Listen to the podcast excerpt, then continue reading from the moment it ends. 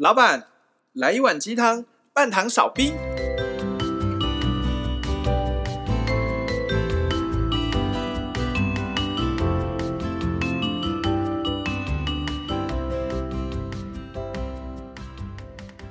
嗨，大家好，我是大师兄。嗨，大家好，我是小师弟，我是小师妹。我们是微鸡汤。我差我差点进入到我的节目里面。我觉得你一直都想要进入你的节目。微鸡汤也是我的节目啊，本来就是我们大家的节目。啊是啊。啊，今天我们教主他回去过端午节，我猜。哦，他人不在台北，因为。我们现在录音的当下是国历六月二十三号，是属于端午节连假。OK，然后 J 他有说他不在北部，他今天没办法录音。哦，那有可能是回到南部去了。对啊，回到乡下地方去了。真的耶！但他回去南部是好事的，因为南部粽比北部粽好吃太多。就喜欢来讲北部粽才是最好吃的，客家粽更好吃。北部粽就是油饭，油饭什么好吃的？但是油饭你不会说它难吃。南部粽就很挑人吃，我不喜欢南部粽饭黏黏的感觉。我跟你讲，我也喜欢米才这样好，我也喜欢南部粽，我喜欢北南部粽，但是我觉得北部粽还是最好吃。应该这样说，我喜欢吃颗颗分明的。北部粽没有人说它难吃，颗不颗分明有什么好吃的啊？就吃粽子就是要吃粘牙的，扭扭扭扭扭扭，就嘴巴会含在一起的。我不行，感觉。我个人喜欢吃扭扭扭扭，我也喜欢粘牙。但是我要讲的是，北部粽赢南部粽呢，是因为北部粽是油饭，没有人会说它难吃。可是南部粽讨厌它就是讨厌它。那是因为你们没有吃过好吃的南部粽，冰箱有，等下你再回去吃。真的等下再看。今天就讨论一些，就是平常教主 J 在的时候，我们不好意思，也不是不好意思讨论，就是好，就是不好意思讨论，因为讨论了他也听不懂的东西。哦。我现在在挑战教主哎，对啊，那今天我们就是他不在，我们就可以讲一些比较深奥的，就是有其实我们都有料，我们都有招，只是把舞台都献给了他而已。OK，今天他不在嘛，就我们要抖包袱，我们要把我们一些绝技啊稍微秀一下，这样。OK，好，我很期待。哦，啊，我们师兄弟妹三个人都有共同的一个技能，就是我们都有学过紫微斗数。对，没错。那紫微斗数世界当中啊，最让人家闻风丧胆的、最可怕的啊、最讨厌的一个，你说是凶星嘛，或者是一种现象呢？反正它的名字叫做忌啊。忌这个字啊，拆开来看的话，就是自己的心呐啊，可以这么样讲啊。各位听众朋友们，赶快看一看个人的紫微斗数命盘，还没有的话，去下载一个免费的 APP 排盘软体，叫做文墨天机。下载好之后，输入你的出生年月日时。你就可以拥有个人的紫微斗数命盘，然后赶快哦，现在赶快去下载，然后看看个人的紫微斗数命盘。你也可以说它是你的生命蓝图哈。只要记在哪个宫位啊，紫微斗数命盘总共有十二个格子，也就是十二个宫位。这个是我们人生在世当中啊比较重要的十二种人事物哈。啊，可以这样讲，就是画记在哪个宫位，就是你自己的心哈，就很容易锁在那个地方，你就很容易为他担心、操心、伤心、揪心、挂心。哦，甚至啊，老一辈的命理师会这样说啦，就是画忌在哪个地方啊，你就是欠在那个欠债在那个地方，上辈子欠他，这辈子要来还的。那我们今天就想要来探讨紫微斗数最凶的凶星这个画忌，它的灵性意义在哪边哈？小师弟，你可以解释一下，我刚好稍微解说一下画忌对我们造成影响，你可以再补充一些，或者是你对画忌的观点想法。我个人哈认为。化忌这颗标记啊，以前我们会讲它是星星，但后来你发现它不是一个星星，它是一个能量的体现，不会单独存在，它一定要依附在某一颗星星底下。是的，也就是说，每个人的命盘上面一定有地方化忌，然后它这个它是一个标记，这个标记其实我觉得它很重要，是它可以标记出你在呃人生中人生在世会在哪个地方很不容易抓到平衡，这很重要。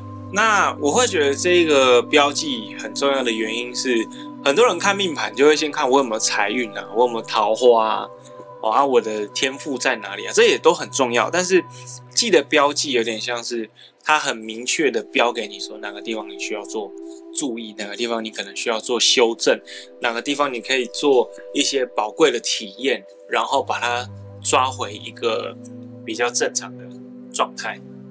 我觉得它蛮重要，它这是体现一个极端，要么就是极不活跃，要么就是极活跃。嗯，记的存在在哪边，在命盘上的哪个地方，我们就可以说，在这个宫位吗，或这个地方，它会有一个很极端的体现。我要么超在意，要么超不在意。超不在意的原因是因为曾经超在意，后来在受伤了，就转变成好，我不要他了，无所谓。你可以这样讲，也或者是说他在意的点太太对他个人而言太不可实现，所以他就不这么想。OK，这就是反正我想了，我就会很在意，可是我又没有办法排解这个在意，所以我不要在意他。我我个人也是这样觉得的啦。哦，这个记在哪边，就是你的自己的心就锁到那个地方去。那有的时候，各位听众朋友们，不要只看这个记，你应该要去反思。哦，它叫做自己的心啊，就是它其实有给我们一个思考的空间。去问问你自己，你为什么那么纠结它？为什么那么在意它？为什么后来你变得不在意它？有的时候不在意，不代表你放下来，某种程度只是一种逃避，或者是你怕你在意了，你怕。接触它之后，你就无法自拔，某种程度就是在，嗯、我在鸵鸟心态这样子的感觉哦。哦，那为什么你会去在意它呢？因为你对这个宫位，我个人是这么觉得，记在哪边，就是你对这个宫位有一个很大的匮乏感。不管怎么样去填补这个空缺啊，填补这个匮乏感，都没办法把它给补起来。所以说，可以讲说是你一生啊欠债的地方。嗯，我们举个例子好了，这样听起来会比较。我们举个例子哈，这样让听众朋友比较好进入状况哈。首先，我们就讲啊，很多人都算命都会问钱呐。哎，化忌在财帛宫，财帛宫是跟钱有关的宫位哈。这个代表什么样的感觉呢？小师弟或小师妹可以分享一下。我觉得化忌在财帛宫，要么是一个铁公鸡，要么就是大傻逼。嗯，哦。他就是、你自己就化忌的财帛宫，我自己就化忌财帛宫。那你是铁公鸡还是大傻逼？你如果真的要讲的话，我觉得铁傻逼的感觉。铁傻逼。我想要把 我想要把钱留下来，可是我却留不下来，它还是会被我花掉。这就我比较像是我准备要讲的第三个。你会省小钱，但花到大钱。嗯嗯，对，就是你可能每天都可以省个几十块钱，存在存钱筒里，好开心，好开心。但是你会在某些场合突然间就花了。几万块这样子，这个忌在这边，财帛宫有化忌嘛，那就是代表这个地方跟钱是有一些关系的。但我又觉得啊，单纯只是从表面说啊，财帛有事，我赶快补财库啊，或者是这辈子都不要想要去做大梦啊，做什么赚钱大梦，也不是这样。因为我个人的认为，呃，忌的存在是一个标记，它只是告诉你说哪个地方你可以去努力，哪个地方你可以尝试去修正而已。像我自己，我自己刚刚大家兄讲，我的命盘上面化忌的地方就是财帛宫，所以在我初期的时候，我会觉得说啊，我这辈子大概就没钱了啦，就干脆这样认命。就是一开始学命理的时候很浅层的认知，你会这样子觉得。那到后来你会发现说，好，那既然既有在这边，我会去尝试从命盘里面去抓，就是跟他有关系的宫位是什么，跟他有相对应关系、有连结的的宫位的星星又是怎么样。哦这一集不是要跟大家单人讨论紫微斗数，而是我想要讲的是，我因为懂这个工具，所以我会用这个工具是直接抽出来说，好，我哪个地方在我的现实生活中有哪些要素可能是我需要去注意的。譬如说，像我知道我在财帛宫有化忌，我克服自己金钱课题的第一步就是，我不再纠结我有没有把钱留在身上，我会主动的把一些钱用在一些它可以提升我。当下体验的事物上面，反正你都会破财，那你为什么不用？譬如说，像我会去，我以前可能就是打死都不会去咖啡厅或什么地方坐着读书啊，或做事的。对啊，还要消费一杯饮料。你要消费一杯饮料，你会觉得没必要。我又不是真的要喝那个饮料。但我后来发现，那边这个场域，它其实有些时候可以带给你一些交换，一整 kimochi 上面很不错的部分，而且你会发现你物超所值。那又或者是说，我有些时候除了在咖啡厅里面休息，我可能路上看到有人就坐在那边接油，哎，我会直接把身上零钱就丢给他们，就这种流通，因为你已经知道你有这个地方有问题，我就直接把钱流通出去，嗯，结果发现他会流回来，久了，我后来发现就只是我可能留不住他，但代表但不代表我不会有收入，我就觉得还蛮有意义的。那我再举一个画技在什么工位？嗯，就讲讲大师兄的好了，大师兄的画技呢？在官禄宫，而官禄宫呢跟事业有关啊，表示说我自己本身啊，生命当中啊，很容易花很多的心思，花很多的时间跟心力啊，在我的工作事业上。所以说这个就很典型的啦，爱江山不爱美人啊，工作狂啊。哎，你会觉得奇怪，工作狂跟不爱美人有什么关系啊？哎，其实有关系哦。这个。紫微斗数命盘设计的非常的精妙哈，忌在哪一个宫位啊？对该宫啊，对那个地方造成影响，因为你对这个宫位很执着嘛，然后它一定会冲击到它对面的宫位，比方说官禄宫的对面啊，叫做夫妻宫，你可以想象为它一个跷跷板啊。你当你很 push 很压这个跷跷板的时候呢，另外一边的就会翘起来哦，就像大师兄，我花很多的心思在工作事业上，然后它就会冲击到我的夫妻宫。就会对我的感情啊，会有造成影响哦。我花时间在工作，比花时间在感情对象来说还来的更多。小师弟，我问你哦，你化忌在财帛宫，你对金钱以前是在乎在意的，然后会冲击到你的福德宫吗？会让你的福气呀、福报啊，或者是幸运方面有所受损吗？会，我以前严重的时候是只要我想到钱就会偏头痛。很不开心，哦、对对对，一定要吃药才压得下去。其实像你这种化忌在财帛宫的，就是可以这么讲，但这个很铁口直断的。你如果有经过修行的话呢，你修正自己的行为的话，它确实会改变的啊、哦。但是如果没有修行的话，通常大部分化忌在财帛宫，这辈子应该是得不到财富自由的。对啊，因为财富自由的重点都不是前面两个字，是后面那两个字。因为不管就算他有钱好了。化忌在财帛宫的人还是会对金钱有比较大的匮乏感。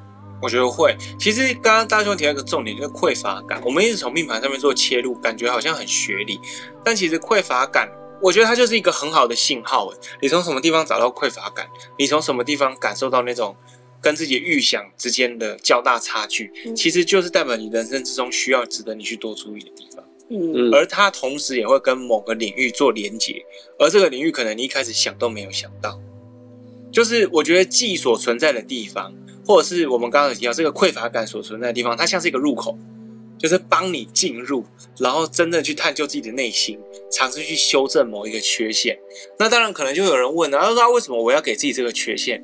放心，因为呢，你生而为人，你投身到地球，或者是任何任何星球都可以，你一定带着某个体验上里面的目的，这个只是一个载具嘛。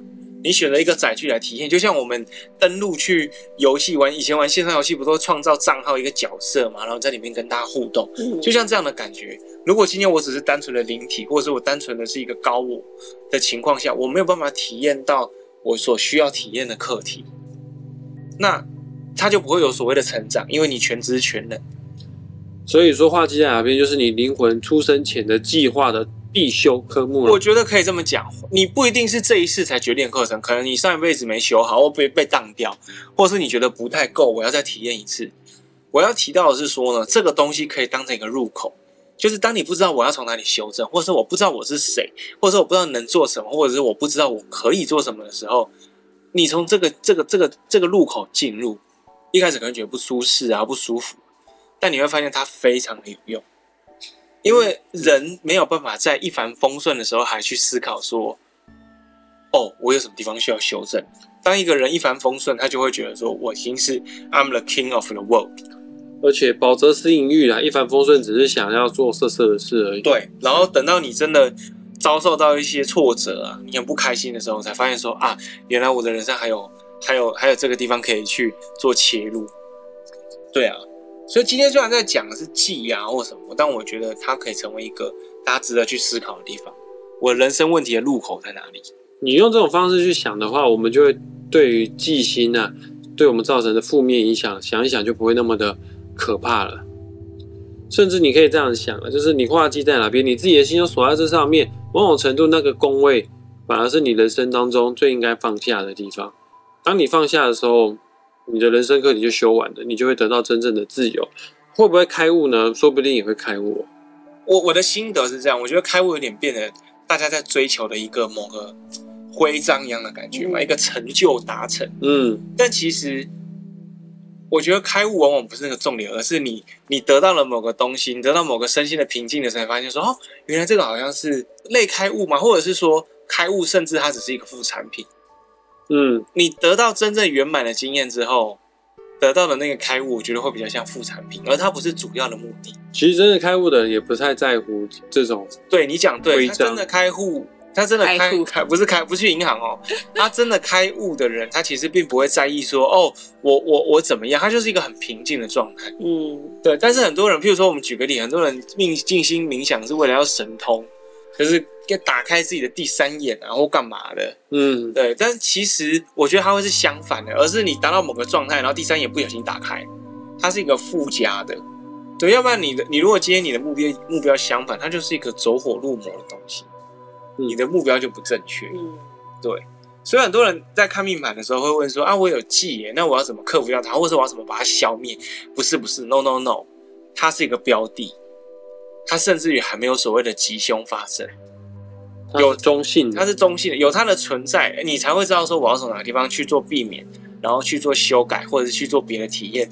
借由这一段挑战以后，你得到中间的那个经验值，才是它所存在的意义所在。嗯，对，嗯，譬如说，好，譬如说，像我的忌是在财帛宫，大师兄的忌在大在官禄宫，那小师妹的记忆呢？你在哪边？你可以跟大家分享一下。你觉得你好，比如说我刚刚讲完前面那个部分，它是个标记。嗯，那对于你而言，你有没有哪个问题是，哎，其实从这个标记去去去解决了？还是说，你有哪个问题是，哎，我好像没觉得，但是刚刚听完觉得说，我可以从这个地方去做切入？我的记是在父母宫，对。可是在我学紫微斗数以前，一直以为我的父母不会影响到我很多，因为我大学就离开家里就出来台北念书了，离家人的距离都有点远，所以其实很多做决定的时刻或是要干嘛的时候，都是都是要自己决定好，就就差不多，只要不是那种什么重大会影响到人生改变的事情，就我就会自己决定好，然后就自己去做。但是就是可能就像一开始拍呃录鸡汤前，就是会有一种总会觉得自己哪里走不出来，跟一直有点无法前进的感觉。然后那时候就是会接触很多，就会去学很多嘛，就开始接触身心灵，然后接触很多很多一些身心灵的工具啊、方法啊，甚至那时候是学催眠，然后透过催眠才找到了，就是其实都跟自己的原生家庭有关。然后那时候我才会发现，说我我自己其实一直都很在意我父母对于我做任何决定的看法，会影响到我对自己的评价。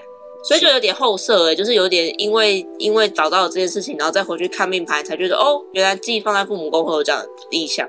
所以说忌在哪一个宫位，它对我们造成影响，它真的不是那么容易的觉察得到哎。对啊，所以各位听众朋友们，我很强烈的建议大家赶快看看个人紫微斗数命盘，看看自己个人的生年忌在什么宫位，然后仔细的去静心想一想，好，我是否很在意这个宫位？这个宫位。是否如小师弟说的，它其实是我人生一个很重要的课题，它是我人生一个重要的路口。不管怎样，只要有花点时间去做这样的事情后，我会发，你会发现，你会慢慢的从中得到很多的收获。其实这讲讲可能会有点太过学理，但大家会说，哎，我我我我不知道我从哪里去切入，哎，有可能是这个命盘上面的忌有些时候太多，一时之间不好去做切入，也有可能。不过就是。我觉得是那个时间点还没到，对，就是你要面对这个课题的时间点还没到，他还没到。只是要跟大家讲的是，先不要感到害怕，不要说耳记，好像就是一件坏事，嗯，对吧？它只是一个标记，你也可以去不不去理会它，然后过完这一生也可以，嗯。只是这样就会可能有点有违你自己人生一开始的计划，你所做，可能下辈子还要重修吧。你有可能下辈子还要重修，其实重修也没有不好，重修也没有不好，因为你的灵魂存在，你就会永远存在。你现在只是肉体的载具会。随着时间的迁移、老化，然后最后死去、坏掉。可是我觉得我没有变老。我上次去拍形象照，我大学同学还留言说：“你怎么都没有变老？”那很好啊，那这样也是一件好事。你可能要活到一百五十岁，只是说这个肉体载具以后会怎么样都很难说。我要讲是说，课题它可以一直无限的延续，你没有要，你没有必要要求自己一定要这辈子把它解决掉。嗯，只是说，既然你这样设定，就代表它一定有意义。可能你就只是设定来逃避它而已，那也可以。对，然后也有设定来逃避啊。也这也是一个选项啊，我觉得有可能，因为你逃避了它之后，等到你头发斑白了，呃，七老八老的，可能会有带来这个一些悔恨，但这个悔恨某种程度也是我不知道，任何一个情绪背后有它的目的。如果你去正视你的悔恨的话，说不定你还可以从中 get 到一些新的想法。对啊，就是这样。因为我也有逃避过一些问题，然后就是因为有这些逃避的经验，所以当我真的去面对它的时候，我会很有成就感。对，小司机之前就很废，然后现在因为一直在逃避要做某件事，现在突然，天呐，你的 podcast 竟然两根了，欸，谢谢。